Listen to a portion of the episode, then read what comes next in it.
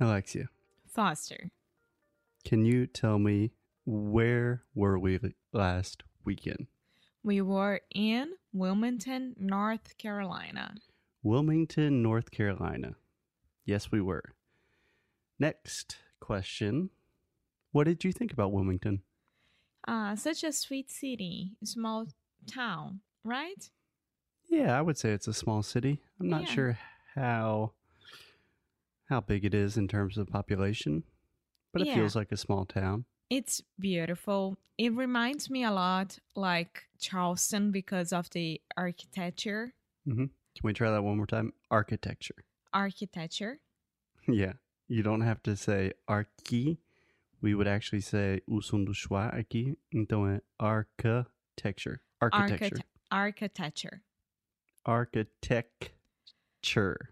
Architecture. Architecture. Architecture. Okay, that. Uh, The nice buildings and the way that they were constructed. yes, it it's like a small Charleston without all the tourism, and I don't know. Maybe during summertime, there gets really really crowded because of the beaches and the river and things like that. Yeah. So just to put it into context, Wilmington, North Carolina is on the east coast of North Carolina. So imagine I am imagine Florida. All Brazilians know Florida. Then the state above Florida is South Carolina, where I was born. And then you have North Carolina. And then on the east coast, with the Atlantic Ocean, you have a city called Wilmington. And Wilmington's really cool because on one side of the city, you have a river, and that's where the downtown, kind of the city center, is. And then on the other side, you have the ocean. Yeah, so it's it's a water city, I would say. Yeah. When there is the um, uh, hurricanes and things like that, Wilmington gets a lot of floods, floods, Floods. floods. But I loved it. Yeah. I agree. It is a water city, but we do not say that in English. You'd probably say it's a coastal city. It's a coastal city. I think water city much, much, much more interesting than coastal city. Okay. Everyone is entitled to their own opinion. exactly. So Wilmington was a great place, cool place. I would recommend checking it out if you have the chance. And everyone was so nice to us. Yeah, tourist city, small tourist city in the south. College city as well, right? There is a university there, but I would not call it a college town. Okay, and why did we pick Wilmington to visit this time? so, for Valentine's Day, American Valentine's Day, which is February 14th, if I'm not mistaken, Alexia got me what could possibly be the best present I've ever received two tickets to see our favorite comedian, Chris Gethard. Yes. Yay! so, so he was doing two nights show in Wilmington, Friday and Saturday. yeah, he was doing two shows. Yeah. Uh, and I picked up the last one Saturday night because I didn't know how the logistics to get to Wilmington would be. Yeah. So I played safe. yeah, I played it safe. I played it safe. That's a good phrase. And if we have any new listeners, just to make sure that everyone's on the same page, Chris Gethard is a comedian who he's not your typical comedian. He talks a lot about anxiety and social awkwardness.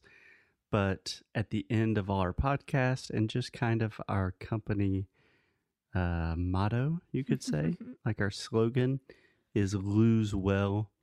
And that is a phrase that comes directly from Chris Gethard, and we love him to pieces. Yes, and it was like when I first came to the United States, uh, Foster and I, we used to road trip a lot. And every time that we were in the car, we were listening to one or two episodes from Beautiful Anonymous, which is Chris' podcast, Right. Chris's podcast. Chris's podcast. Uh huh. And can we try the word anonymous? Anonymous. Yeah, so that is actually a na na, just like prada prada, anonymous. Anonymous, Yeah, so Chris has a podcast called Beautiful Anonymous. which is amazing. It is. amazing for everyone to study English, to just listen to something, to whatever. Yeah. Exactly. So Alexia bought tickets for Saturday night, and then on Thursday, the day before we left, I was thinking, Alexia, Wilmington's not that big of a city. We love Chris Gethard so much. He's doing a show both nights. We should probably just get tickets to the Friday show as well, right? Yeah.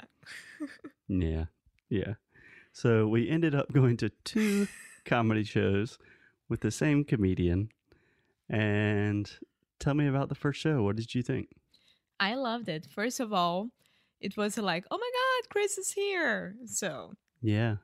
And the venue, the venue is like the place was it was really small. It was a great comedy club. And we were literally on the front row because Alexia made us get there like two hours early. yes. No, no, one hour. Yeah, very punctual. So we literally had the best seat in the house. And we, the, the venue is Dead Crow. Crow? the Dead Crow Comedy Club. Yes. So it's amazing because every single one could see what the show, uh, the, like, could see what was happening during the show.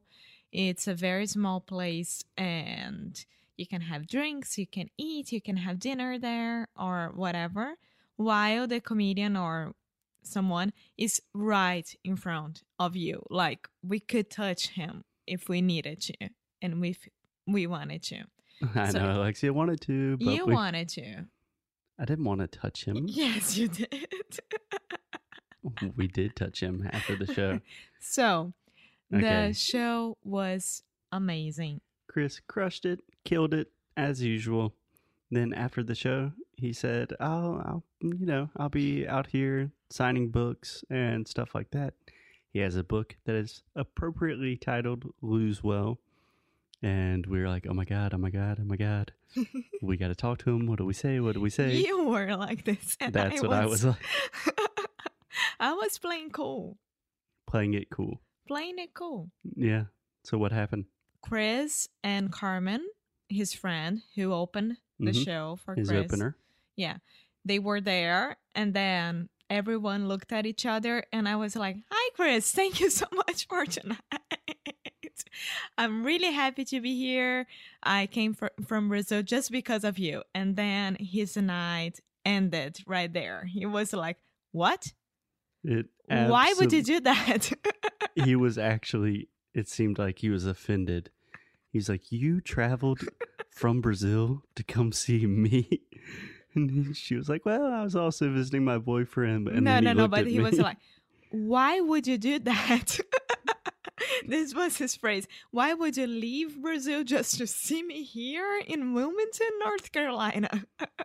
yeah so then we actually kind of started really having a conversation and, and Foster could calm himself down a little bit. oh i was cool i was cool but we told him that we are also podcasters and that a lot of Brazilians listen to his show and that we always say lose well. And he was like, Oh my God, this is crazy. Yeah, because he does. He does uh, Brazilian Jiu-Jitsu.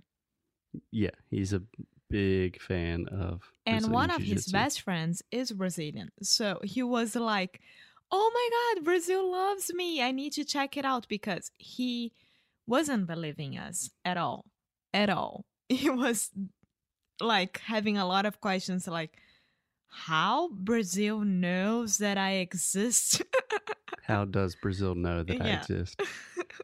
Yeah, yeah. And then we talked a while. It was going really, really well. We were super excited. And then we're like, well, we'll talk to you again tomorrow night because we're coming again to the show.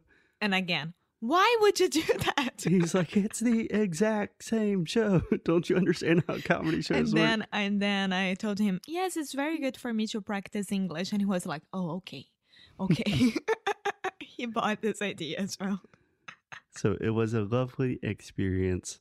And then the second night and what follows after that gets even crazier. and I think we should continue with that story tomorrow.